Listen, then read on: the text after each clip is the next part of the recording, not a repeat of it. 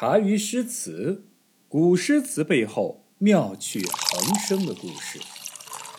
白居易如愿以偿地接到了大唐人力资源部的调令，从长安赶往杭州赴任。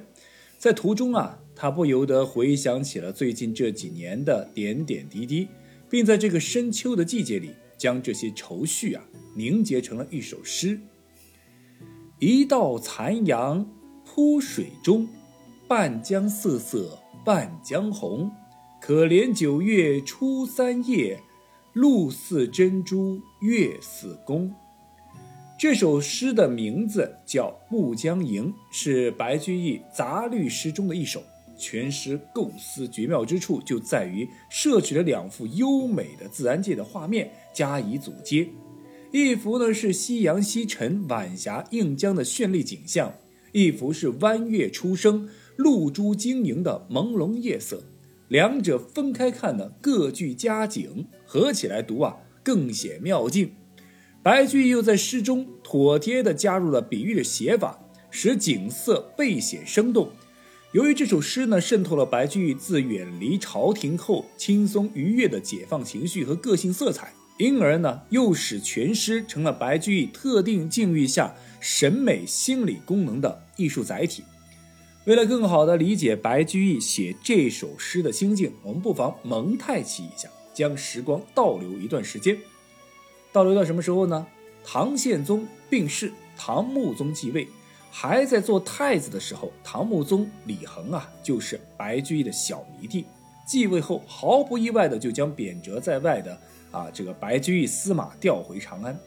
从江州司马回到长安那一刻起，白居易就再也不是从前那个随便被人算计的政治小白了。凭借《长恨歌》《琵琶行》等爆款作品红遍全国的白居易，在新任领导唐穆宗的眼中，那也是一位极为尊敬的师长。凭借新任皇帝赋予自己帝师身份，啊，让白居易开启了进入中央核心权力的步伐。不过之后发生了一场。进士科考补考事件对白居易的未来的政治生涯发生了微妙的影响。我认为啊，这才是白居易为何放弃高位远赴杭州的重要原因。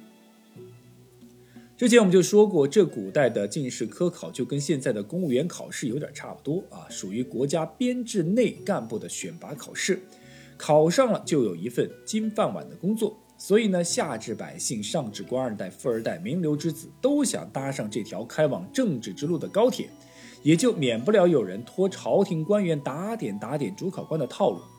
这不，前宰相段文昌向主考官打了招呼，请他关照一下自己的一位朋友，叫杨浑之。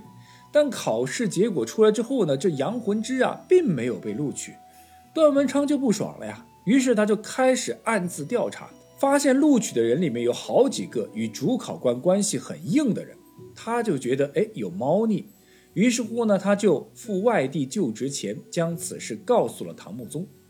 人家段文昌必定与唐穆宗有过多年的君臣交情，何况段文昌呢还是前宰相呢，所以老段的一番怀疑自然也就得到了唐穆宗的认可。天子大怒，这还了得？敢在我皇帝眼皮底下公然作弊！这不是挑战我的底线吗？况且老子新官啊，不，这个新皇帝上任三把火还不知道往哪烧呢啊！你就给我送上门来了。于是呢，唐穆宗亲自啊询问科考之事。经过一番调查，发现两位录取者呢，分别是两位主考官的亲戚，而且录取者大多为牛党的子弟。前面我们也说了啊，那时候朝廷分为牛党和李党两大派系。有了皇帝撑腰后，段文昌就联合牛党对立面的李党主干来弹劾这次的考官啊，这个主考官。不过话说回来啊，这唐穆宗呢支持段文昌呢，还不全是因为前宰相跟他关系比较好。唐穆宗啊，其实有自己的小算盘。自古朝廷都有两股不同派对的势力，皇帝们都知道要制衡于两大派系的力量，才能换来朝廷的一片祥和。所以唐穆宗也不例外。于是他下令重新安排了一次科考，并任命自己的老师白居易为主考官。白居易才华自不必多说，当下整个大唐可以说是无人能匹敌。而且他为人正直，又有亲和力，他与两大党派啊交往都还可以啊。牛党中的杨玉清啊，是他妻子杨氏的堂兄，李党中的元贞呢是他的好基友。在亲情和友情之间，白居易自然就选择了中立，秉公办事，秉着公开公正的原则，重新主持了一次科考。没有人情世故的考场是最能够显示个人实力的，即使拼爹拼妈拼爷爷，也都无法在真实的成绩面前是蒙混过关。果然，复试的成绩暴露出了牛党中的子弟并不具备登科的能力。没有了主考官的庇护，这群不学无术的牛党子弟啊，齐刷刷的就落榜了。这下就真的把唐穆宗给激怒了，毫不留情的将牛党的主考官李宗明呢是贬官了。如此一来啊，之前丢了面子、吃了亏的段文昌倒是满意了，借刀杀人于无形之中。可那群牛党们早就在暗处恨的是咬牙切齿，这也引爆了牛李两党的雷区。这下，朝廷里外双方启动了明里暗里的打击报复，朝廷也陷入了两党政权争斗的漩涡中。白居易呢，既不支持李党，也不拥护牛党，他与牛党中的一些人交往密切，也与李党中的元贞极为友好。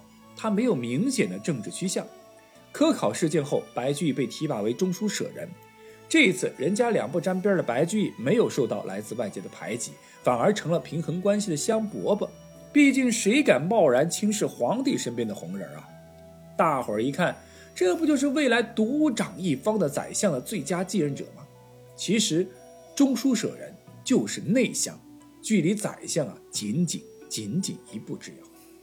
白居易终于从昔日众官嫌弃的愣头青官场小白，升级为。两大党派支持的红人，踏进中书舍人就等于进了宰相的门槛。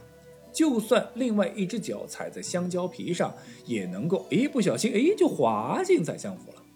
但就在这临门一脚的节骨眼上，白居易却做了一个令人费解的举动，他主动放弃了中书舍人的官位，在朝廷的一片哗然当中，白居易决绝远离政治漩涡，独善其身。或许在他人来看，白居易是脑门进水了吧？放着高官厚禄不要，离京赴任杭州刺史。其实，最人间清醒的就是白居易本人。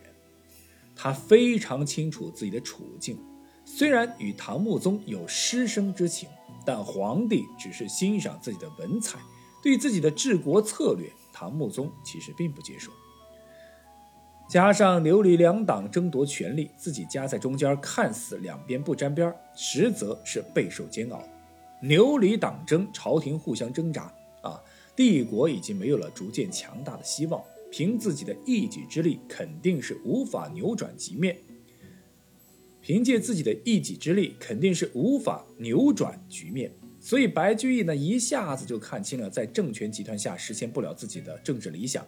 那既然仕途没有前途，不如我干脆就退隐江湖，远离中枢好了。现在我们再来重温暮江吟的这四句话，大家就可能更清楚了。一道残阳铺水中，半江瑟瑟半江红。可怜九月初三夜，露似珍珠月似弓。这下大伙儿有点明白白居想说什么深意了吧？江水的颜色呈现半江碧绿，半江艳红。